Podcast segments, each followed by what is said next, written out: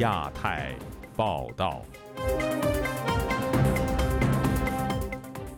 各位听友好，今天是北京时间二零二二年七月十二号星期二，我是佳园。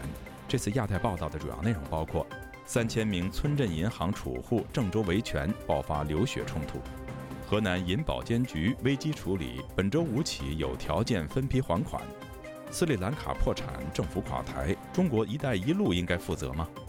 台湾的副总统赖清德前往日本悼念安倍晋三，台日关系深化，中国反应慢一拍，坚持清零，上海重启方舱医院，澳门赌场关门。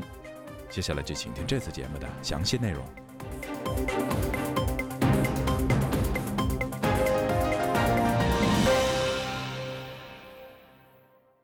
近三千名河南村镇银行的储户。本周日在中国人民银行郑州支行门前拉开横幅以及高喊口号，要求归还合计上百亿元的存款，遭到公安的驱逐和大批所谓“白衣人”的殴打，多名伤者被送往郑州医院急救。星期一晚间，河南有关当局公布了禹州新民生等村镇银行的处置方案。以下是记者古婷的报道。星期日五时许，众多河南村镇银行储蓄户聚集在郑州市金水区商务外环路郑东金融大厦中银郑州支行外进行维权活动。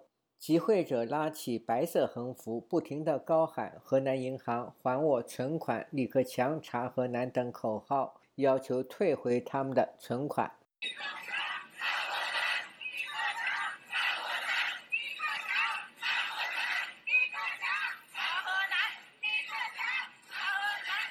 随后，当局出动了一批白衣人和黑衣人上前强行驱散抗议者，双方发生拉扯，有抗议者被抬离现场或遭到拳打脚踢。抗议者大喊：“人民警察纵容黑社会！”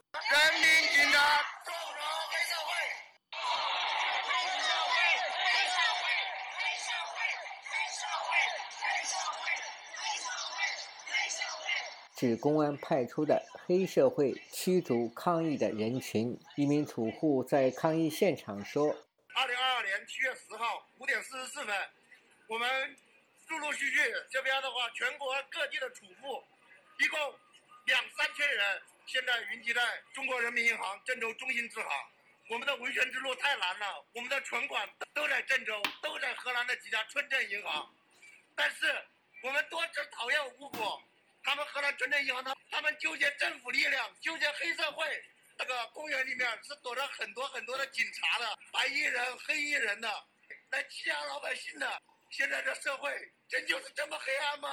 警方则用高音喇叭向抗议者喊话，指集会非法，要求人群离开现场。拒不扰乱秩序、影响社会正常秩序，公安机关将采取措施依法处理。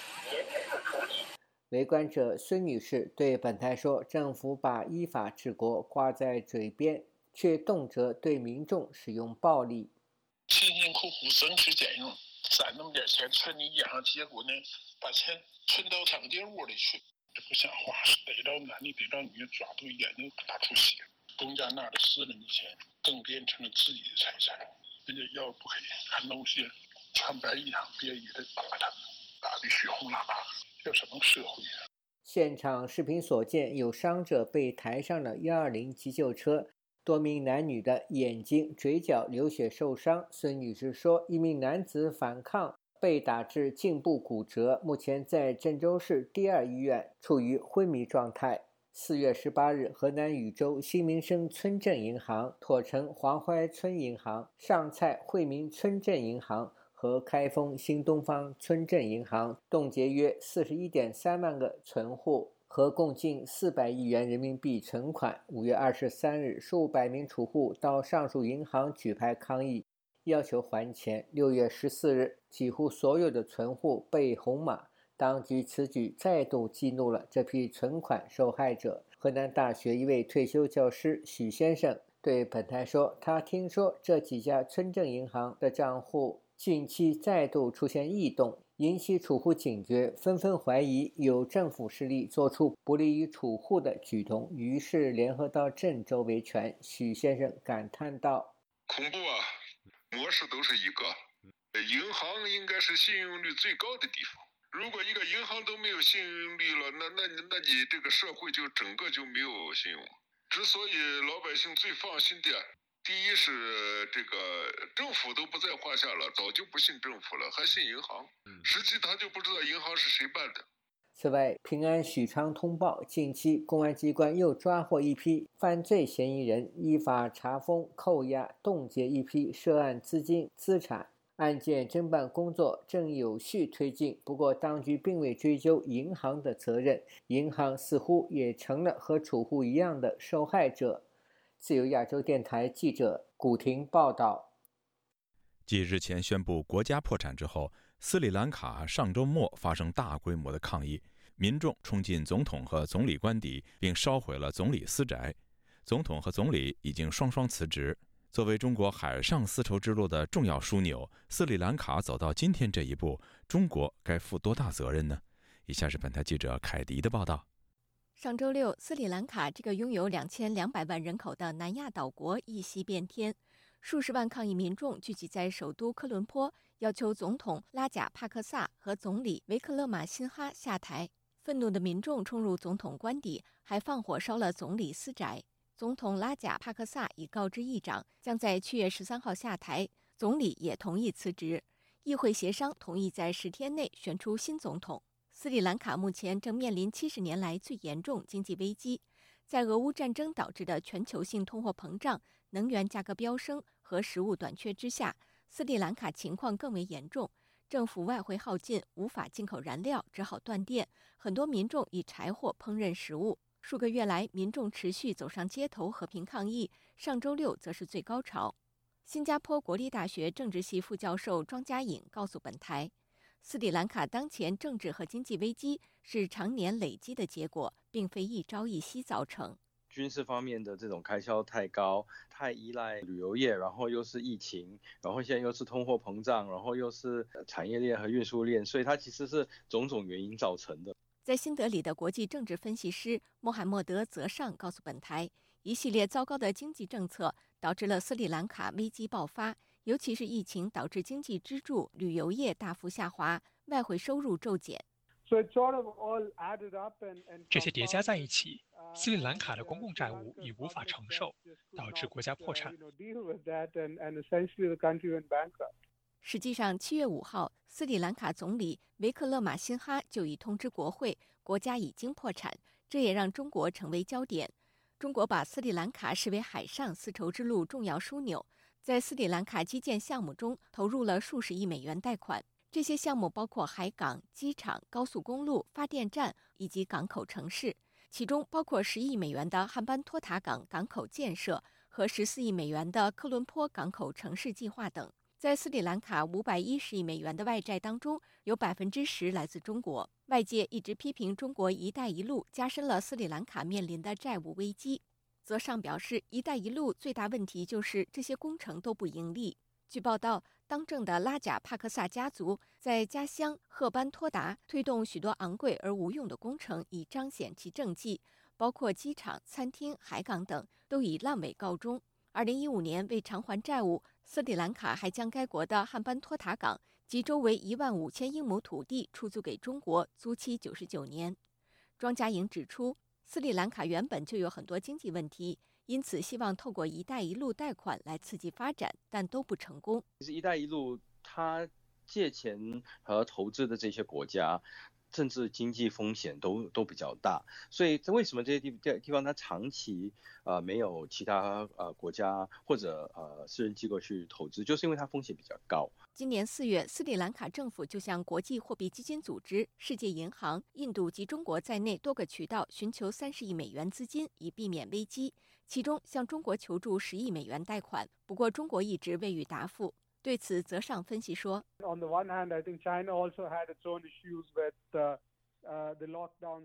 中国当时也有自己的问题，北京和上海的封控措施在同时发生。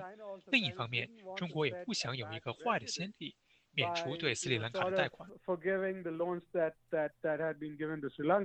庄家颖则认为，中国这样做可能是不愿意独自承担斯里兰卡风险。庄家颖还说，中国“一带一路”多半是看好一些高风险、高收益市场，因为中国一度认为它可以承担这些风险。而现在世界经济和“一带一路”刚推出时完全不同，中国本身经济也没有像当时快速成长。呃，以整体来看的话，呃，或许是斯里兰卡现在发生的事情是，呃，对“一带一路”呃提出的某种啊警示吧。周一，国际货币基金组织发声明表示，正密切关注斯里兰卡持续事态发展。该组织希望解决目前局势，以便就国际货币基金组织支持项目恢复对话。对此，泽尚分析说，斯里兰卡现在更重要的问题就是如何建立一个人民认可的政府，以让其政治系统得以恢复。以上是自由亚洲电台记者凯迪华盛顿报道。中国国务院总理李克强七号到八号赴中国福建考察。并与东南沿海省份的主要负责人就经济形势举行座谈。东南沿海五省市占中国经济总量的三分之一以上，财政收入占近四成。有分析指，这些省份传统是缴税的大户，代表中国财政压力颇大。以下是记者黄春梅发自台北的报道。根据中国官媒新华社报道，李克强在福建参观台企时提到：“中国坚定扩大对外开放，东南沿海地区是改革开放前沿，中国经济的龙头要把龙头昂起来。”他也强调要一视同仁的支持国企、民企、外企纾困和发展。有台商私下对本台透露，目前工厂现况吃紧，外销减少了一半以上，内销也下滑了两到三成左右。中华经济研究院第一研究所所长刘梦俊接受本台访问时分析：外资当然是带着技术，还有最主要是资金嘛。那民民营企业就负责的是就业岗位跟出口嘛，不能只是单靠国企啦。除了拜访企业之外，李克强也主持召开东南沿海省份政府主要负责人经济形势座谈会，出席的包括福建、上海、江苏、浙江、广东五省市参加。李克强指出，当前正处于经济恢复的关键时间点。东南沿海五省市的经济体量占中国的三分之一以上，财政收入占比近四成，而在地方对中央财政净上缴中贡献了将近八成，有力支撑中国国家财力和中央财政对中西部地区的转移支付。他也期许要继续挑起国家发展稳经济的大梁。发挥保障国家财力的主力作用，他并称东南沿海地区是改革开放的前沿，要继续敢闯敢试。网易公众号“新华三弄”一篇分析文章指，这其实与今年五月十八日拉经济前十的省市开会类似，都是抓经济的火车头，让火车头多出力。当然，这个出力里面，除了作为火车头拉动经济之外，也有多缴钱的意思。刘梦俊提到，中国在疫情防控期间，外资不流入，供应链出货不易，同时内需服务业也受到影响。加上打房、土地、财政走下坡，东南沿海五省传统上是缴税大户。李克强的造访，代表中国的财政压力颇大。其实刺激效果也没那么快啦，刺激措施也没有太多新的新的什么牛肉啊，财政也比较困窘，能拿出来刺激也相对有限了。中国经济重要的火车头房地产仍然看不到曙光。据报道，香港恒生指数调整的公告显示，剔除了九家，包括世贸集团和恒大物业等。除了火岩控股之外，其他八家均为地产物业类成分股。另外，外企退出中国再传一例，萨拉姆公司旗下三个品牌电商渠道发布闭店公告，七月三十一日起，在线商店将停止销售品牌系列商品。而这三品牌在去年底已经完成所有的闭店工作。自由亚洲电台记者黄春梅台北报道。日本前首相安倍晋三遇害后，台湾总统蔡英文星期一前往日本台湾交流协会悼念。同一天上午，台湾副总统赖清德赴日本进入安倍宅邸致哀，都创下了日台断交五十年后日台交往的首例。台湾总统府发言人对本台表示，赖清德日本之行是私人而非官方的行程。截稿前尚未见到北京方面对此的回应。以下是本台记者夏小华发自台北的报道。日本前首相安倍晋三八号遭到枪击奏事，十一号日媒捕捉到台湾副总统赖清德低调飞往日本东京，在台湾驻日代表谢长廷的陪同之下，前往安倍的宅邸吊唁，并计划将出席十二号的安倍葬礼。媒体曝光之后，台湾总统府低调回应，表示尊重安倍前首相的家属。总统府发言人 Gulas 十一号接受自由亚洲电台采访表示：“这是一个私人非官方的行程，赖副总统跟安倍家。”熟认识多年，对于安倍首相他的不幸离世，副总统深感哀悼不舍。得知相关消息之后，他是以朋友的身份前往总统府，跟赖副总统本人都没有再更多的说明。因为媒体都说他是蔡英文总统的特使，所以这个是该怎么去定位？他代表什么身份去？不，这是一个私人非官方的行程，所以是赖副自己要去，不是蔡总统希望他去。我们没有再多评论了。哎，我只能说，这是一个蔡总统知道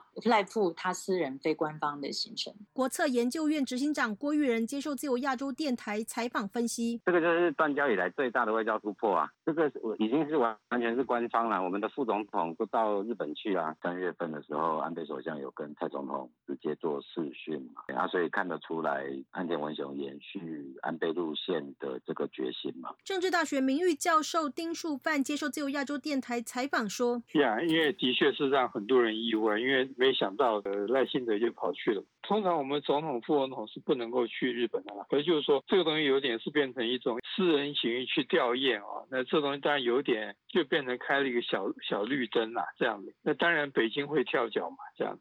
可是北京在脸上也很难跳脚，为什么？因为这毕竟是我们讲说死者为大嘛，对死者的尊重嘛。那你跳脚的话，你要有什么好跳的？这是不是台日关系的突破？丁书范认为，如果是特使，理论上台日没有邦交，特使表示日本。默认中华民国是主权独立的国家，北京会高度的抗议。虽然总统府说不是特使，至少蔡英文默许还是有特使的味道，这中间有灰色地带。南江大学中国大陆研究所教授赵春山接受自由亚洲电台采访说：“那去吊唁本来就应该去，美国也去啦，对不对？这个我觉得不管以什么身份去的，因为安倍跟台湾的关系，我觉得都表示要对他家属啊，这个我觉得是应该的嘛。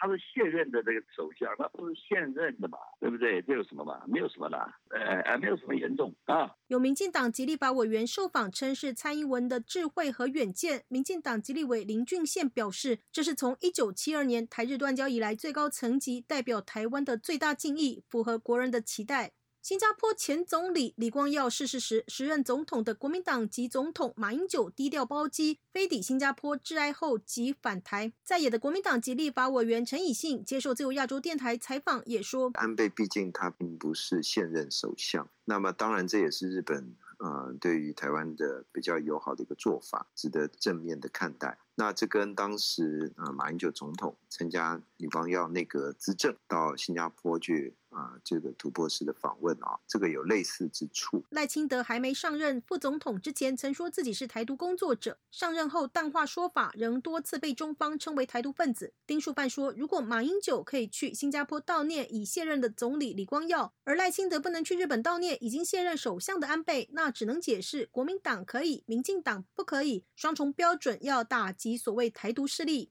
至截稿前还未见中方对赖清德赴日的回应。台湾总统蔡英文十一号到台北的日台交流协会悼念安倍晋三。蔡英文说：“今天我们的政府机关和公立学校下半旗悼念，在这里，我要代表政府与人民向安倍前首相的家属致上最深的哀悼。对于不法的暴力行为。”我们也要再次予以最严厉的谴责。当代日本研究学会第一副会长陈文甲接受自由亚洲电台采访指出，蔡英文应该是日本和中华民国断交五十年来首次踏进日本台湾交流协会的总统。日本台湾交流协会人员答复本台，过去没有相关公开的记录，无从回应。郭玉仁提到，安倍任内派全玉泰到台湾，他虽然是以公益财团法人，等于说是一个司法人，的性质在台湾存在嘛，可是非常耐人寻味的是，从这一任的代表全玉泰开始，他的名片。直接印大使啊，对，所以换句话说，已经不是纯然的日本跟中国之间的谅解，就是日本只会是跟台湾的民间关系嘛。两年前，台湾前总统李登辉过世，安倍派菅义伟赴台湾驻日代表处悼念，也是断交五十年首度有日本官房长官踏进驻日代表处。陈文甲说：“是这个中日断交以来呢，第一个踏入日本哦，日本在台的这个代表机构，往官方的关系要更接近一步。”他想办法来推，结果没用生命来 来推这一段啊，真的不容易哦。对，真的不容易。安倍最近一年多次提醒中国不要误判情势，更说出台湾有事就是日本有事。陈文甲说，他们从这个所谓的战争的阴霾走出来的，所以呢，他们特别对战争给日本人呢带来的痛苦呢更加有感，所以他其实讲是更加有说服力。战争呢，其实不仅是对日本、对亚洲都是造成很大的一个伤害，所以他们也应该是从反省的角度来规劝这个中国呢，也不要去误判形势，然后造成第二个哦，这二战的日本。陈文甲呼吁，在没有安倍的后安倍时代，台日虽然少了他这个重要的桥梁和推手，台日应该更尽快的建立双方的交流机制。比照美国建立台日关系法旅行法，有法制作为交流机制，作为官方和非官方的联系窗口。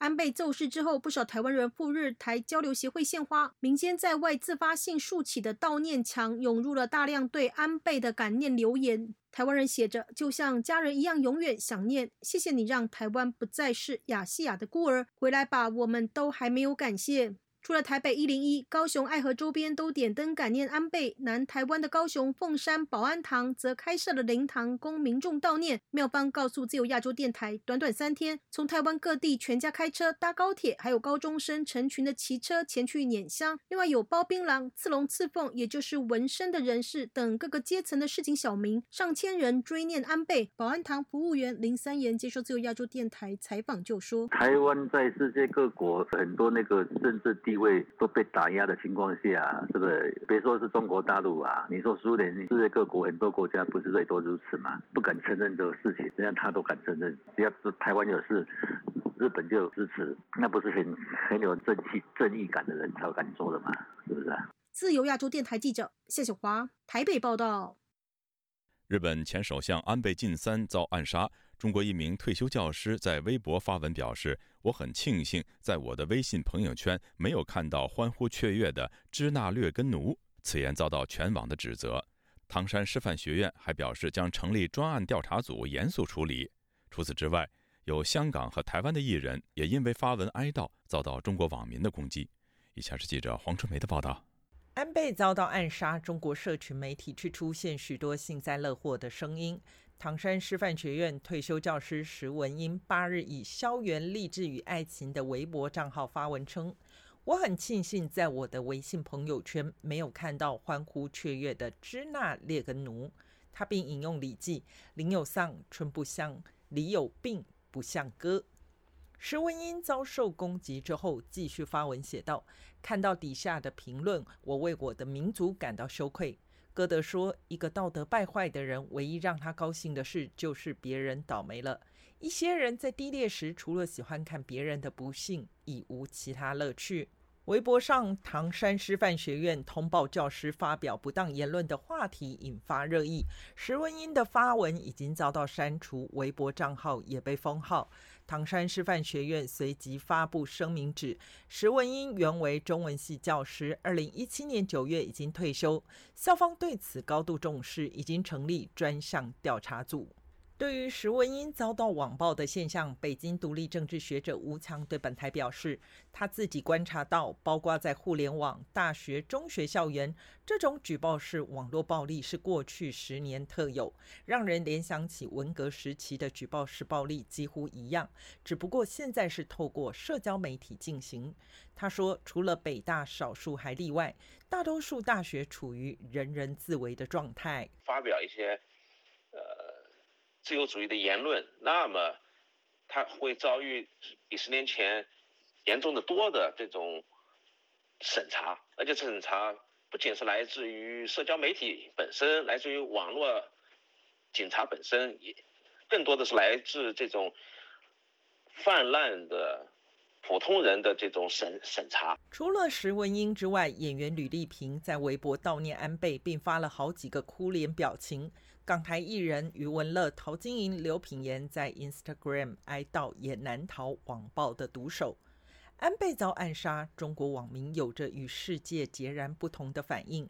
日本金冈大学教授杨海英接受本台访问时表示，这正反映出中国人的反制，这种心理也证明过去许多有识之士说，中国几千年的专制文化培养出中国和世界各国民族和人类不一样。他认为，这种和全世界背道而驰的做法，让世界意识到。中国是一个一直和别人不一样的存在。我们没办法区别中国共产党和中国人哪个是这个有理智，哪个没有理智。所以这个呢，就正好证明了，就是中国人人的问题，不是什么政党的问题，不是什么思想的问题。在哀悼安倍是中国领导人的唁电迟了一天才发出，而且这一份唁电与日本前首相中曾根康弘辞世有些许的差异。吴强这样解读：哪怕晚一天，但是也发出了一个级别没有那么高，没有像对把安倍当作所谓中国人民的老老朋友，给予一定的肯定，然后进行一个吊唁。那这是。试图来展现没有那么义和全化，还还是一个理性、温和、重视中日关系的政府。吴强分析，在二十大之前，中国有意在中美、中日和地区关系上，包括台海，都保持缓和的态势，这将有利于今年秋天二十大召开。此时，北京的态度与互联网的舆论呈现差异化。自由亚洲电台记者黄春梅，台北报道。香港政府的防疫城市“安心出行”自两年前推出以来，一直饱受争议。外界更把“安心出行”与中国大陆使用的所谓健康码相提并论。事实上，“安心出行”很有可能很快与健康码看齐。港府计划把“安心出行”实名制，并加入红黄码，强调这是为了识别高风险人士，而不是追踪市民。资讯科技界人士则担心，将来有了实名制，港府可以随意掌控港人的行踪。详情，请听记者高峰的报道。目前，港人进入各类指定场所，包括餐厅、商场等，都要使用“安心出行”。港府计划把城市实名制，并仿效中国大陆引入红黄码，确诊者会转红码，检疫人士会转黄码。不能进入医院等高风险场所，也不能参与脱下口罩的活动。香港医务卫生局局长卢宠茂七月十一日强调，这样做是为了防疫，不是为了追踪港人的行踪。我哋而家考虑个红码咧，主要就系嗰啲确诊咗嘅人，就系攞嚟做识别。盧宠茂解释，港府现在考虑的红码，主要是给确诊者用来识别。而不是追踪，港府要识别这个人原来是高风险的。他认为，所谓的自由与自私有时会容易混淆。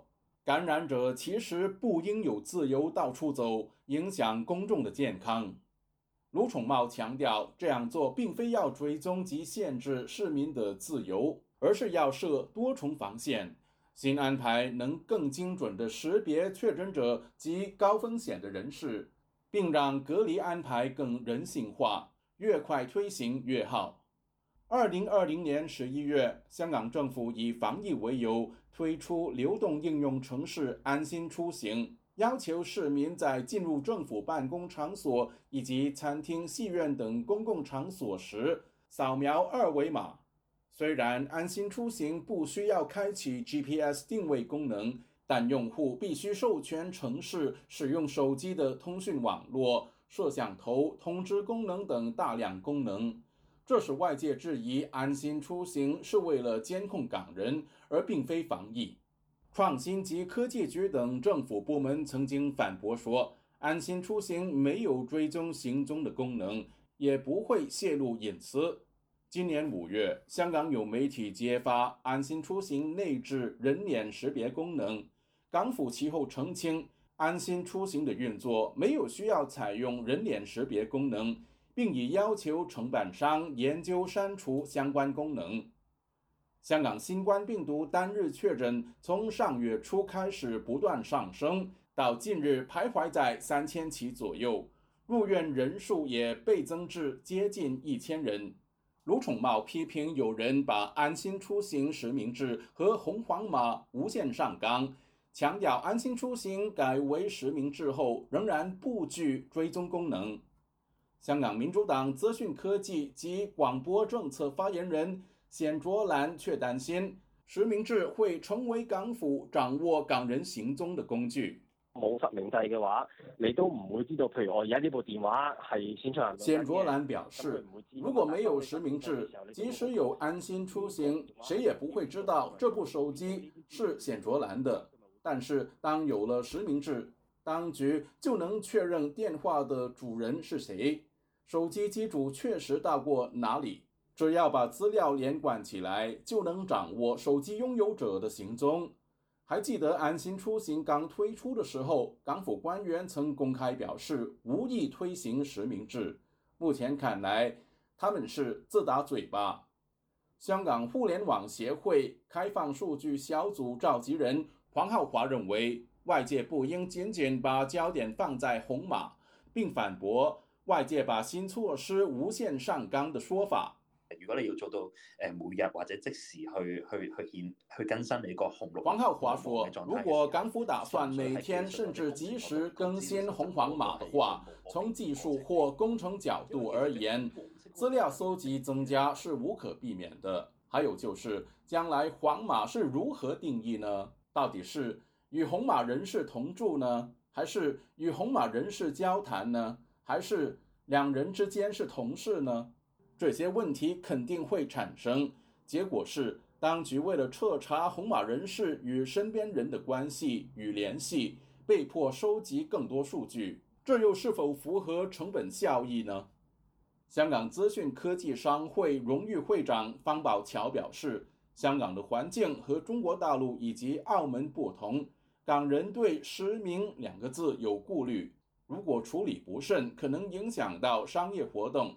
他说，将来港府发放红码的目标群组必须清晰，否则会扰民和制造恐慌。自由亚洲电台记者高峰香港报道。兰州市政府宣布，自本周一开始，在四个主城区实行一个星期的临时性管控措施，以应对此轮的疫情。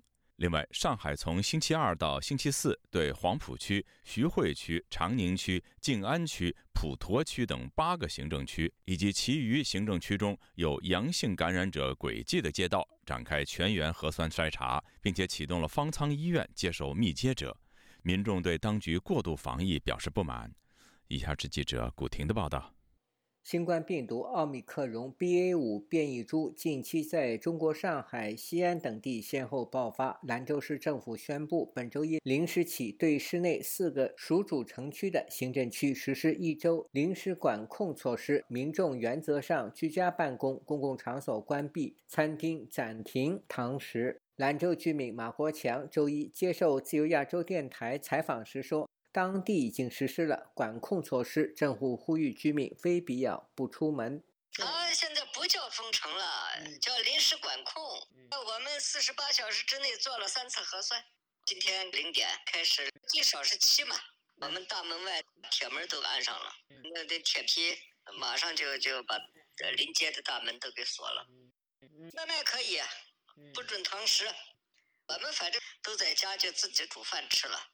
据兰州官方发布，截至周一上午十时，过去一天兰州新增无症状感染者二十八例。截至十时，全市共追踪到密接者两千六百七十人，密接的密接两千一百五十二人，均已落实相应管控措施。当局已对城关、七里河、西固、安宁等四个区实行一周的临时管控措施，管控区域内所有公众娱乐场所。人员聚集、经营性场所、公共文化活动场所暂停营业。马国强说，当地许多人在新措施实施前迅速离开兰州。呃，兰州最悲哀的是，前天刚开兰洽会，请来了好多客商，还正儿八经的还发布会、机场机场发布会对接会的吗？一下就给弄点打了水漂了吧。好多人到了兰州，马上掉头，立马又又转身又走嘛。好多是到了火车站一看情况，然后买返程票，赶快走。杭州新冠疫情防控指挥中心则宣布，自周一零时起，相关区域常态化核酸检测频率从七天调整为七十二小时。自七月十三日零时开始，扫码查验未取得七十二个小时内核酸采样或核酸证明的人员，不得进入公共场所，不得乘坐公共交通工具等。面对新一轮毒株。上海更采取了精准防控，实施局部封锁社区，并在周日启用方舱医院。上海居民梁女士对本台说：“她听说方舱医院又开了，我听说，我听说，但我也没看见。听说，如果得了这个病，比上次的疫情伤害更大。她听说他们，他要预防在前面，哪里发生了再封楼。前几天我们。”也封了两天，因为是有密集者。上海网民上传的图片和最新视频显示，上海杨浦方舱医院已经重新启用。周日至周一凌晨，上海多条弄堂口被铁丝网和铁皮围住，有居民和政府方发生争执。不要要他们态度他这边关着，我不知道你把我们小区说，因为我们我是从买社区，你说哪里？你说孩子来吵架，对不对啊？我不知道你把我们小区当什么好？你说，目前，北京、上海等地政府人员要求动员六十岁以上的人接种疫苗。上海青浦区徐泾镇疫情防控领导小组办公室发出的工作提示写道：“全镇党员干部、财供人员、政府聘用的第三方人员的六十岁以上家属必须百分之百完成疫苗接种。”采供人员务必继续发动六十岁以上未接种的直系亲属于本周六、周日参加疫苗现场接种，违者将被停职、停薪、开除。北京市海淀区教育局向学生发布的暑假作业，就是要求学生家六十岁以上的爷爷奶奶、外公外婆成功接种第一针新冠病毒疫苗，可获发“抗疫小卫士”奖状以及精美小礼品一份；六十岁以上老年人接种第一针疫苗，可获现金奖励一百元或超市购物券。自由亚洲电台记者古婷报道。澳门自六月份爆发新一波疫情后，已经进行了多轮的核酸排查，但仍未遏制疫情。七月十一号开始，当地包括赌场在内都暂停运作七天，这是新冠疫情以来的首次。违反防疫规定还将被判刑。官员否认澳门封城，但有评论认为，新举措无异于中国大陆内部实行的所谓封城和禁足。以下是记者高峰的报道。被形容为有限度禁足的措施，七月十一日凌晨零时起生效。澳门葡京娱乐场的员工准时拉下铁闸，并张贴暂停营业的告示。临近的新葡京赌场则有防疫人员驻守，并架起围栏和帐篷。澳门疫情爆发三个星期，累计超过一千五百人感染。七月十一日起。进入当局所形容的相对静止状态，赌场、公司等工商业活动及场所暂停营业到本月十八日，维持社会必要运作及居民所需的行业除外，譬如公共交通、酒店、清洁卫生、批发及运输物资、超市、街市、药房等。餐厅只可以做外卖。政府规定，所有市民都要留在住所。除非有必要工作、购买生活物资或者做全民检测等紧急原因，才可以外出。当地交通工具只维持有限度运作。继续运作的行业，譬如水电、电讯公司的员工，持特许工作证才能承搭。口罩令也首次在澳门实施，成人必须戴上 KN95 或 N95 口罩。外科口罩不合格，如果违反防疫规定，最高判囚两年或罚款。澳门官员强调，七月十一日起实行的并非封城，也不是全民禁足。但澳门前社运人士周庭熙认为，最新的举措无异于中国大陆采取的封城和禁足。根本其實，澳门嗰個政治自主權根本都唔係澳门嘅官員手中，同埋澳門的政治自主權根本不在澳門官員手上。澳門官員也不是很習慣有自己的專業意見。現在堅持清零也是以中國專家嘅意見為依归，封城或清零以否，其實都不是澳門官員所能控制的。澳門從來沒有把自由自主和法治視為價值。绝大部分人都相当配合，澳门的执法力量也比以往要强硬很多，当局真的会抓人。澳门市面人流明显减少，平时经常堵车的主要大街新马路畅通无阻，连公车也十分稀疏。有警员到市中心截查车辆，街上有广播提醒市民切勿停留及保持社交距离。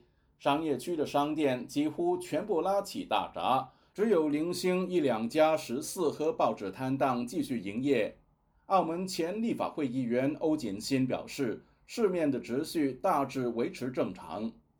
宣布咗呢个诶批示之后嘅之前嗰两日，即系星期六同星期日咧，个市面上热闹咗。新措施实施之前两天，也就是周六周日，市面上热闹了，却没有出现混乱。事实上，澳门的供应链是充足的，超市、蔬菜市场、十四的供应是正常的，只是上街购物的人增加了，尤其是超市需要实施人流管制，秩序大致上是井然的。周一，澳门人很乖，上街的人真的少了很多，超市的运作正常。欧锦欣认为，有限度禁足实施一个星期问题不大，但如果持续下去的话，后果难以预料。官员也公开讲咗，话呢啲情况下，诶，啲人唔翻工咧，系可以唔出粮嘅。澳门官员公开表示，雇主在停运期间没有需要发薪水。这对于基层而言，第一个星期还能应付，但是之后又如何呢？政府说，有关静止状态，先实行一周，若一周后疫情缓和，很明显会继续下去；若无效，政府也可能继续推行下去，如何弥补社会蒙受的经济损失，政府没有任何交代。澳门从七月十日起，一连八天多进行四轮全民核酸检测，居民需要每天完成抗原快测并上报平台。欧锦新认为，这与半封城的目的背道而驰。每一次全民检测都有都有六十几万人呢。要屋企走去每次全民检测都有六十多万人离家到检测中心。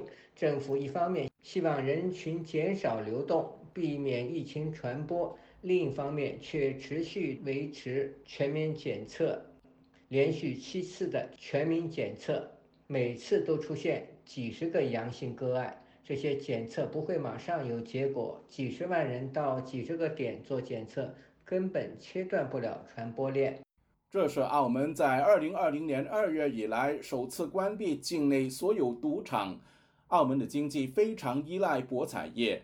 澳门政府先前曾经为了保就业，在是否关闭赌场上犹豫不决。自由亚洲电台记者高峰香港报道。联合国人权事务委员会相隔九年后再度审议香港履行公民权利和政治权利国际公约的情况。以往不少香港公民组织都会派代表到联合国出席会议，反映香港人权实况。然而，在港区国安法的高压下，大批香港公民组织被瓦解而无法发声，流散港人则相继在海外成立新的公民组织，向国际社会反映香港的真实情况。以下是本台记者吕曦。发自伦敦的报道。联合国人权事务委员会自一三年以后再度审议香港履行公民权利及政治权利国际公约的情况。在这九年之间，香港经历了翻天覆地的变化。北京更在香港强推港区国安法，进一步扼杀港人自由和权利。在七日和八日的会议期间，联合国专家质疑港区国安法侵犯人权。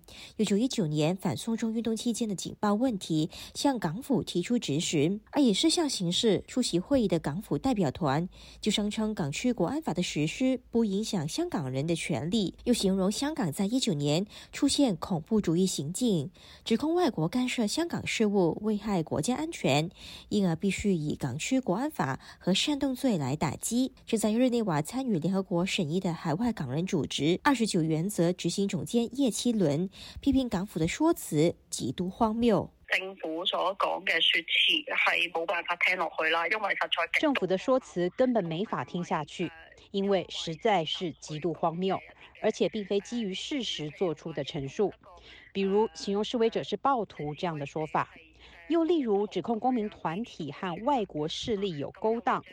事实是，香港团体只是希望保障香港的公民权利，而非政府所说的勾结外国势力。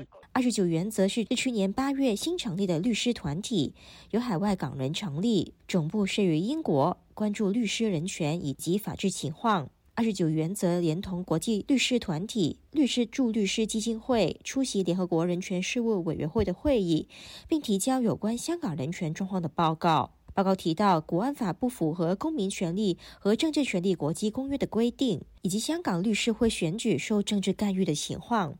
报告又提及，六幺二人道支援基金信托人被港警以国安法拘捕，被捕者包括香港大律师吴霭仪。以往联合国人权事务委员会审议香港人权情况的时候。不少香港公民组织都会派代表出席会议，反映香港人权实况。而，在国安法高压底下，大批香港公民组织被迫解散，或忧虑被控以国安法而无法发声。叶启伦表示，当香港公民团体无法再如以往一样正常为香港发声，就只能由海外团体如实反映香港情况，抗衡香港政府的论述。而家香港人。如果香港组织要去发声，现在香港人和香港组织已经没有有效的渠道去发声了。参与联合国机制也是如此。如果香港组织参与联合国机制，会不会被中共定性为泄露国家机密呢？我们也很难说得准。因为在现在的政治环境，以任何渠道对外发声，都可能被控以一些口袋罪名。实际上，联合国人权事务委员会副主席波尔坎日前就在会议上要求港府保证不会追究向联合国提供意见的公民组织，然而港府没有正面回应。除了二十九原则以外，向联合国人权事务委员会提交报告的新成立海外港人组织，还有香港人权咨询中心、香港法治监察和香港劳权监察等等。香港劳权监察由前香港职工盟总干事蒙兆达在英国成立，专门监察香港的劳工权利状况。香港劳权监察早前发表报告，讲述在国安法实施两年之间，香港工会面对的打击。香港劳权监察总干事蒙兆达近日也带同报告，向联合国人权专家以及国际劳工组织反映香港公约人士被捕、组织被打压的状况。蒙兆达接受本台访问的时候说：“希望国际社会保持对香港公运的关注。”咁所以即系我哋亦都呼吁，即系诶透过呢个报告，我们也通过报告向国际社会讲解香港公运被打压的情况。以及持续有工人并未放弃为自己的权益抗争，希望得到国际社会。包括联合国人权组织和国际劳工组织的关注，希望为香港的抗争带来声援。香港劳权监察的报告提到，自从国安法实施以来，香港至少有六十二个工会被迫解散，十一名工会组织者被捕以及被检控。报告提到，香港工会面临人才流失、行动被限制以及资金短缺三大挑战，使工会运动举步维艰。估计未来香港工人权益将会遭受更严重的剥削。促进国际社会关注以及支持香港的工人运动。自由亚洲电台记者吕希，英国伦敦报道。欧洲议会日前通过有关香港的决议，谴责港府代表著名的天主教荣休枢机主教陈日军和其他四名民主派人士。除了敦促中国撤销香港国安法，重新承诺维护香港基本法外，欧洲议会还呼吁梵蒂冈。为陈日军和其他面临迫害或拘押风险的宗教领袖提供全面支持。以下是记者蔡玲发自巴黎的报道：欧洲议会通过有关香港的决议文，谴责香港政府逮捕香港最坚定的民主运动支持者之一的陈日军和其他四名“六一二”人道援助基金在香港的行政人员，破坏了香港基本法所保障的自由，包括宗教自由或信仰。决议文强调。这是中国继续对香港最后一点自治和自由的系统性破坏，以及对民主运动的打压，也明确表明行政长官李家超公开宣誓的会更强力压制一切批评声音，进一步加大打压力度的意图。决议文因此呼吁范蒂冈全力支持，在香港国安制度下面临迫害或监禁威胁的陈日军。动员其外交努力，并利用其对中国当局的影响力，要求港府撤销对陈日军的所有指控，并停止迫害和侵犯人权。法国议员格鲁克斯曼就说：“当一切都逼着你磕头时，还敢抬头挺胸，这就是勇气。”九十岁高龄的陈日军红衣主教，如今是人类尊严的代言人，还有黎志英、黄之锋和数百名其他人。在香港，政治犯的名单每天都在增加，牢房挤满了人，傀儡审判接踵而至。与外国势力勾结、煽动颠覆、为恐怖主义道歉、阴谋发行煽动性出版物，北京将最轻微的自由愿望定为犯罪。德国议员埃尔奥卢认为，陈日军的被捕证明了中国对基督徒的迫害可能会越演越烈。他说：“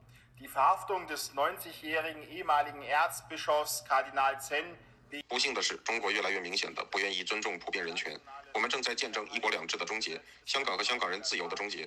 我们看到中国在香港、新疆、西藏对自己的人民残暴，我们也强烈担忧台湾。我们绝不能让这些侵犯人权的行为在中国继续升级。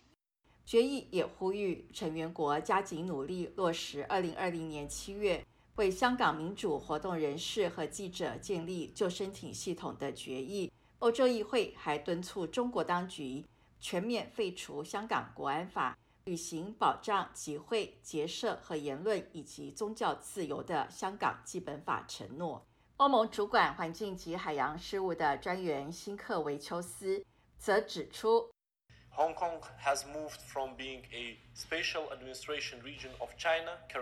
香港已从一个以民主、多元化和充满活力的公民社会为特征的中国空间行政区，转变为收容世界上政治犯人数增长最快的地区之一。自2019年6月以来，已有一千零一十四名政治犯被关押，超过四分之三的人年龄在三十岁以下。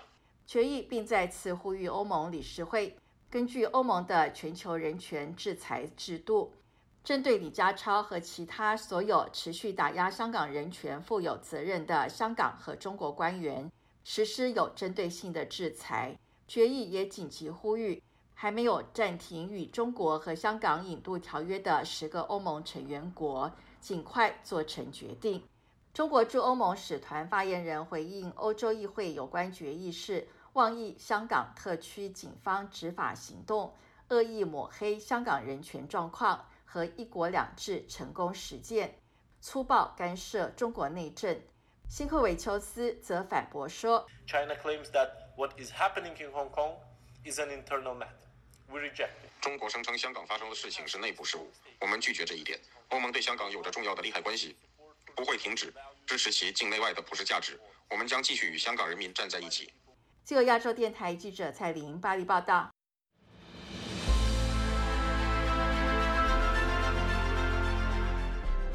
用暗网访问自由亚洲电台，避开老大哥的眼睛，为了协助读者能够安全的获取被中国政府封锁的新闻。自由亚洲电台联手开放科技基金，为公众提供暗网入口。中国大陆的读者可以借此匿名访问本台，以浏览最新疫情消息和其他敏感新闻。该暗网普通话网址是 h t t p s w w w r f a 6 2 z l 6 z 6 o w m t l f 点 o n i o n 斜杠 m a n d a r i n 斜杠，读者可使用基于火狐的洋葱浏览器，匿名访问以上网址。该浏览器最初由美国海军研究实验室设计，可以通过像洋葱一样的多层加密结构，屏蔽互联网用户的地点和身份，绕开政府的审查和监控。